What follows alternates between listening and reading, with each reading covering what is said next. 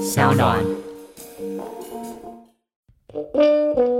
嗨，大家好，我是 Kiss Play，我是乔治，我们是柯南。这节目是由点子科技跟骚浪共同制作，我们每个星期都会在这边跟大家分享有趣的科技新闻。这集要讲的是跳过指纹辨识，Google 助理将下一步支援语音付款。哎，等一下，我 你讲还的念得不哩哩顺。啦啦， Google 助理下一步将支援语音付款，这也是为什么新闻都是你念，我在旁边靠背这样 子，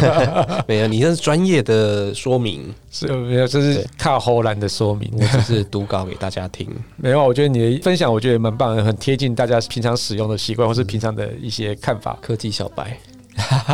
麦安内贡，对啊，这关于指纹辨识跟声纹辨识这件事情，就是语音助理接下来用讲话的就可以付款了，哦，你不觉得很可怕吗？对啊，就用讲话可以付款，你就觉得非常不安心。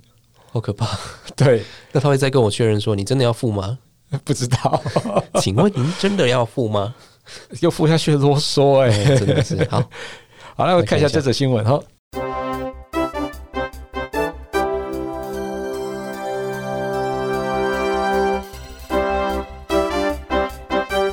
稍早，Android Place 发现 Google 助理有一项新功能，这个功能就是通过语音指令进行付款授权，取代了传统的指纹授权付款。该功能仍在早期测试阶段，仅开放给部分美国的用户。语音付款能够支援 Google 助理以及连接 Google 账号的装置。或许这个功能尚未完善，但是 Google 也提醒用户，若是声音相似的人或是持有录音，都有可能可以通过授权。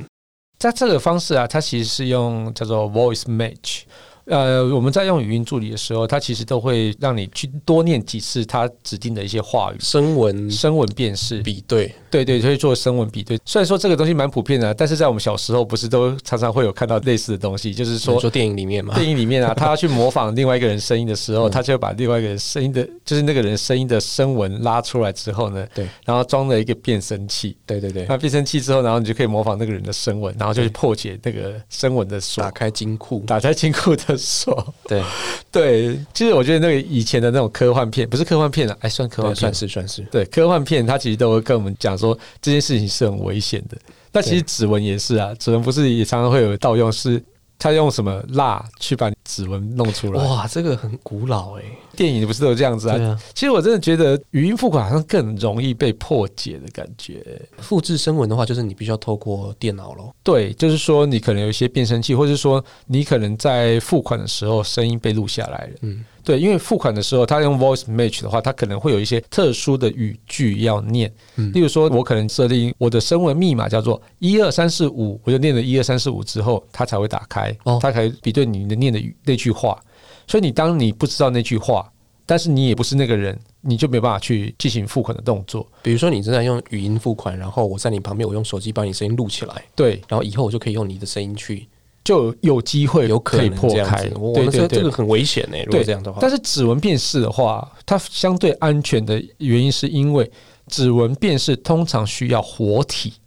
活的人，因为指纹辨识它其实呃有更深的一个辨识叫做说，它可以去侦测你的血流，嗯嗯嗯对，等于是说说你没有血流的一个。呃，屎的东西，或是说它是一个，这是被仿冒的东西，嗯它其实是无法解开的。了解，对，它其实有这个技术在，但是这个技术是要更厉害的一个指纹辨识才有办法啦。嗯对，现在以手手机的那个荧幕下指纹辨识好像没有侦测到这个功能。嗯对，但是如果是你更厉害的指纹辨识的话，其实是有这样子的功能的。嗯嗯，对对对，所以就是说，呃，以声音来讲是更容易被模仿的。那之前也不是还有什么刷脸辨识嘛，就是人脸辨识去付款这件事情。对，那后来也证实说，第一个是双胞胎很有可能就是可以破解的嘛。嗯那第二个是说，如果是它的那种侦测机制比较不完善的，没有像是呃像 Face ID，它可以侦测你的脸的深度的时候呢，那就是说拿个照片，其实真的有可以就可以嗯啊照破解。片哦，对，那后来其实像 Android 的这些这些付款啊，呃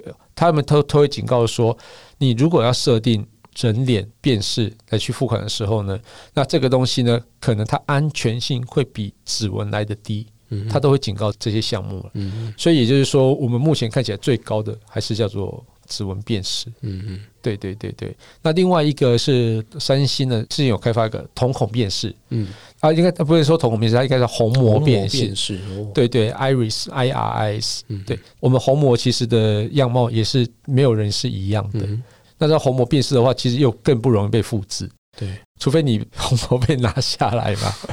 这太可怕了吧？对，因为你指纹可能在去摸什么东西的时候还会留下指纹，然后如果真的有心人还是可以复制。是那虹膜的话，其实真的是不容易被别人取得。是对是对对，反正是虹膜是最安全的。是，对对对，不过后来三星真的是放弃了虹膜，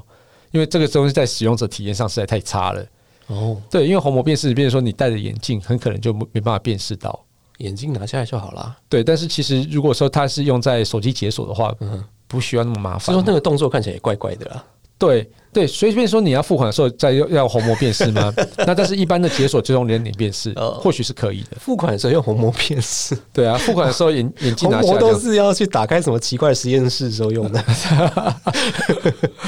怎么或许是这样子啊，我不知道。对啊，所以所以这个东西，嗯， 对哇，这不过真的是科幻片里面的场景啊，那个真的越来越像真的了。对。哎、我们这篇文章还要再把它念完嘛？好啊，好啊。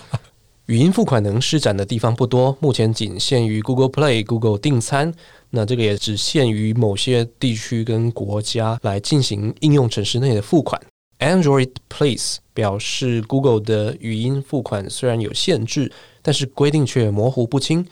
今年年初到现在，Google 语音功能陆续加入敏感性设定，以及能训练 Google 助理进一步认识你的声音。官方尚未有语音付款的正式消息，但是可以确定的是，语音付款技术目前还没有达到安全门槛，而 Google 正在朝这方面来努力。其实，在二零一五年的五月时候啊，在 Google 在 I O 开发者大会上，其实他那时候就推出一个大家比较好用的，就叫 Android Pay 的一个系统。对，但是在这个同时呢，它还推出一个另外一种支付功能，叫做 Hand Free，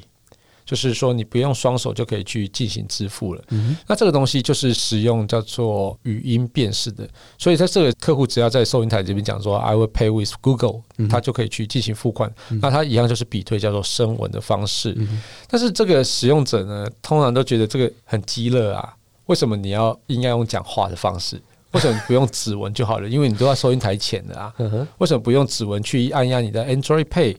然后再去感应付款就好了？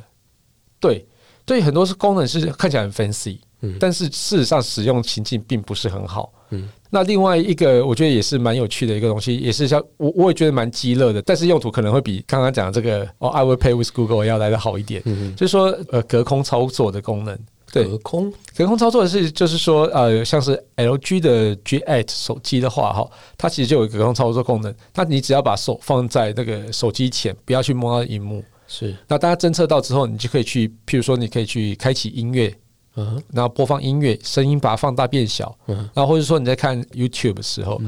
那你就可以去做那个快转、嗯回放，然后音音量变大变小。嗯对，那这个东西我觉得好用的原因，是因为像我自己在做菜的时候，我会看那个教学食谱。嗯哼那这个时候我就不方便去摸手机嘛，手游有的，嗯哼，对我手我就用那个隔空来去手势操作是蛮好的体就验，是在手机附近，然后有一些手势动作，它可以侦测你，对对对对，然后它对会认识说这个是你的手，啊是吗？它不会哦不会没办不会法辨不会侦识测是谁的手，哦对对对，但是你可以隔空去控制它，对对对对，所以这个也蛮有趣。但是虽然说说很多人说极乐啊，但是我觉得再怎么极乐也都没有 I will pay with Google 它的极乐一点。对，但是其实以 Siri 来讲啊，它其实之前在二零一七年的时候，在英国巴克莱银行就有去宣布说啊，它可以用 Siri 语音助理进行付款。但是哦，它这个也蛮吊诡的，嗯就是说在这个程序里面，然后它不需要打开巴克莱银行的一个应用程式，它就可以透过 Touch ID 身份认证之后，再去呼唤 Siri 去进行付款，嗯，就很无聊啊！为什么我可能按一个键就好了？为什么我还要透过语音来去做付款？那我都已经用指纹按了认证了，嗯那我再去点一个付款，不是很好吗？嗯哼所以这个东西跟刚刚讲的 I will pay with Google 有那点个东西多此一举就对了，就压给啊，压给啊， 对。但是我我认为，在 Google 的语音付款这件事情，最好的应用并不是在手机上，而是在它的 Google 语音助理音箱上面。嗯哼。那因为其实我们现在目前在 Google 语音助理音箱，就是譬如说 Google Nest Mini 这个东西上，他要付款去买什么东西的时候，还是得透过手机来去做操作。是那接下来我们可能会有一个蛮大的一个改变，就是说，当声音这件事情、语音操作这件事情已经嗯变成显学之后呢，我觉得在在这个呃 Google Nest Mini 这种智慧音箱付款这件事，可能就是相对重要。譬如说，我可能在 Podcast 里面置入了一则广告，嗯那置入这个广告之后呢，我在广告中可以跟他说：“你现在如果想要购买，请说出什么样的话来。”嗯哼